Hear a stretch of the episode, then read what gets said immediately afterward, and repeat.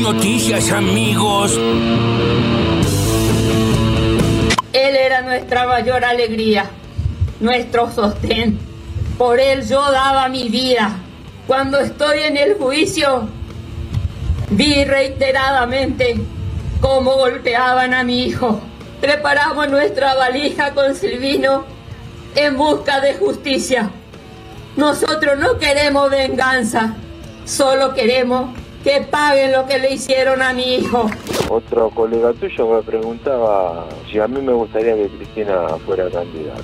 Claro que me gustaría que fuera candidata, por dos motivos fundamentales. No solo por el caudal electoral que Cristina te garantiza como piso para poder sumar arriba de eso.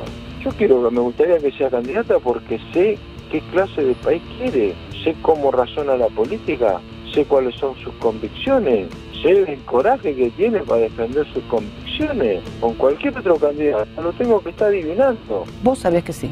Lo que genera ruido es esta, esta confusión respecto de las responsabilidades que corresponden al Estado y esta decisión de- del gobierno, nacional por supuesto, de querer tercerizar responsabilidades bien propias del Estado y de un gobierno, que son las responsabilidades inspectivas. Eso lo tiene que hacer el gobierno. Debiéramos preguntarnos, ¿por qué el gobierno recurre a sindicalistas, recurre a piqueteros para este tipo de actividades inspectivas? Porque está buscando amedrentar, amedrentar a aquellos que ejercen el comercio de manera legítima. Y si se comete algún delito, como el hostigamiento, como la amenaza, ¿sí? Sí. Entonces pueden recurrir al 900, al 911. Que encuentran en la ciudad de Buenos Aires un gobierno que los va a cuidar, que los va a proteger. Me pareció, me pareció muy hipócrita todo. Cuando empezó a escalar el dólar y se generó mucha inestabilidad, se pusieron de acuerdo. El Banco Central se coordinó con los bancos a petición del equipo de masa y del equipo de la reta que se coordinaron para que las eh, señales de mercado no se expresen y no estalle justamente porque el argumento es no, no permitamos que pase esto porque si no va a ganar Milei. O sea, la reta se pone de acuerdo con Massa para qué? Para falsear la señal de mercado, para joder a la gente, a los A ver, bancos, ejemplo, entre la gente de la la gente. reta y la gente de Massa se pusieron de acuerdo sus equipos para que no se les escape el dólar, aduciendo no dejen que se vaya el dólar porque si no gana Milei. Sos medio fantasiosa vos, puede ser.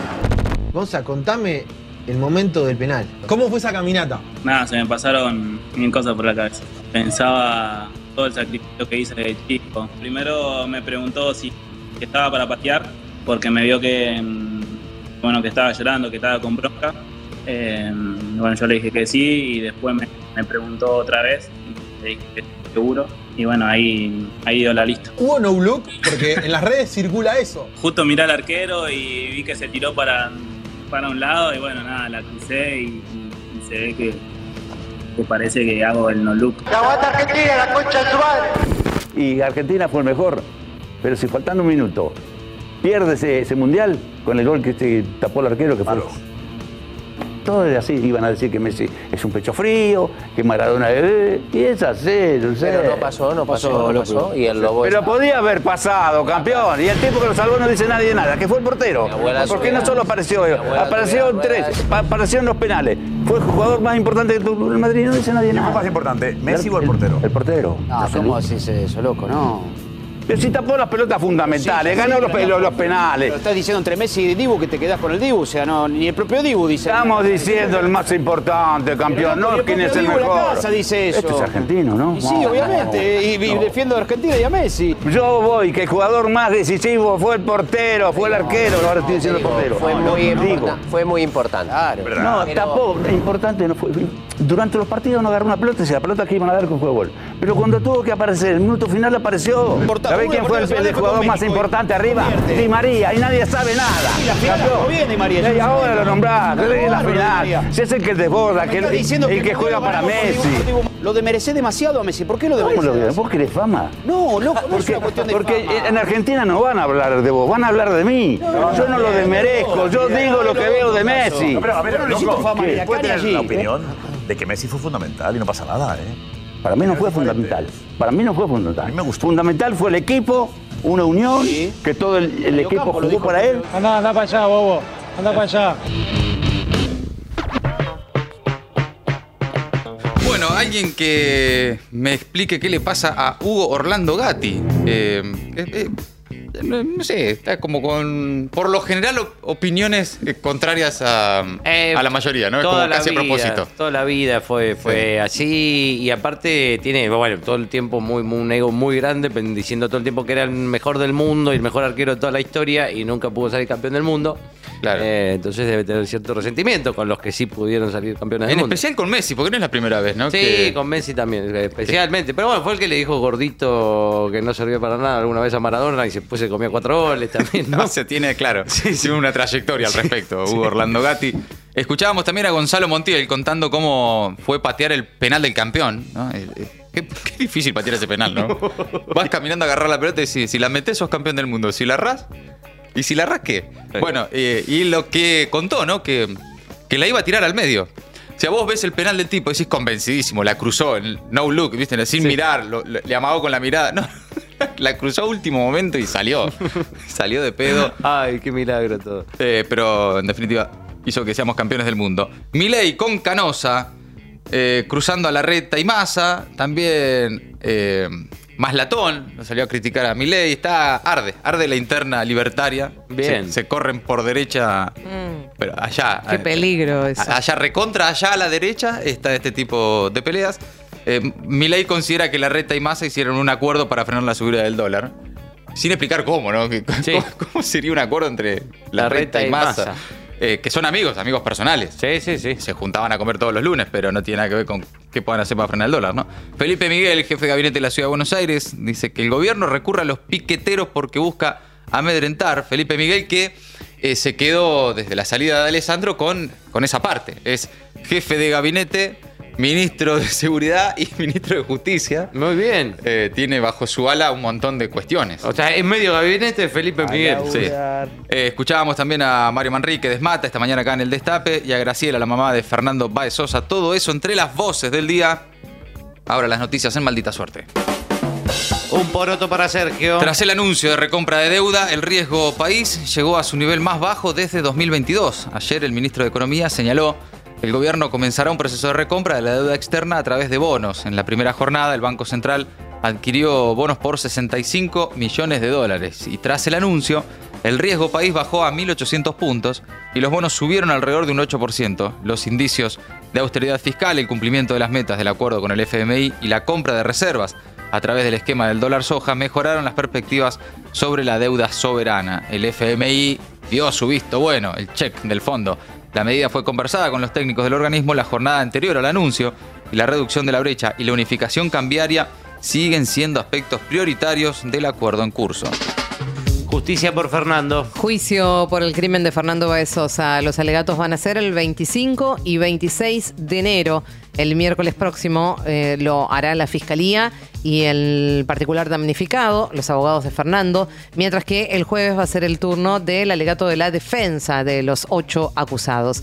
Ayer la madre y el padre de Fernando Baez Sosa pidieron justicia ante una multitud a tres años del asesinato de su hijo. No queremos venganza, queremos justicia, dijeron en un masivo acto realizado en el anfiteatro de la localidad de Dolores. Hubo manifestaciones en todo el país que se sumaron al pedido de justicia.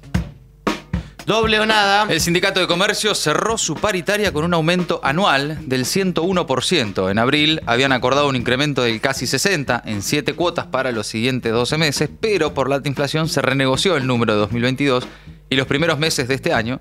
Y ahora en marzo volverán a negociar una nueva paritaria en la que el gobierno para este año impulsa un tope del 60%. Esto es importante porque el gremio que conduce Armando Cavalieri desde el año 86 tiene más de 1.200.000 afiliados y es la organización gremial más grande del país. Y además esto impacta en muchos trabajadores informales cuyos empleadores se rigen por este convenio. CELAC, Omen. El macrismo boicotea la cumbre de la CELAC.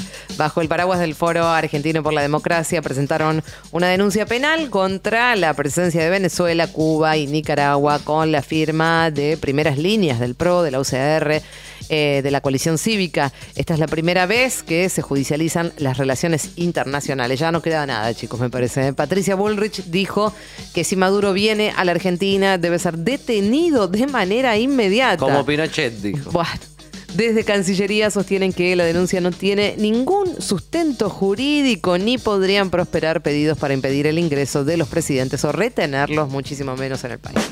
Me muero por tener algo con trigo. Por la sequía, el sector agroganadero pide ayuda al gobierno. El presidente de la Sociedad Rural Argentina, Nicolás Pino, pidió medidas concretas para ayudar a los productores rurales que se ven afectados.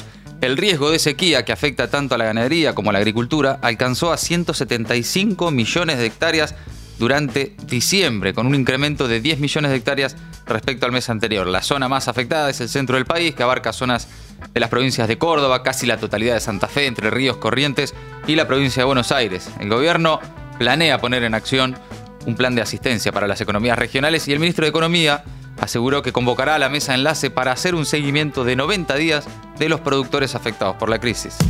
Pauta sí, laburo no. Denuncian a la reta por el despido de 35 mujeres cooperativistas. Unas 60 personas ocuparon esta mañana pacíficamente el hall de ingreso del Ministerio de Espacios Públicos de la ciudad en reclamo por la reincorporación de 35 trabajadoras de la economía popular que realizan tareas de recolección de residuos en la Villa 21-24 de Barracas. El gobierno porteño las despidió sin explicación y sin indemnización, según denuncian las organizaciones sociales y advierten que esta decisión no tiene que ver con un conflicto laboral, sino político.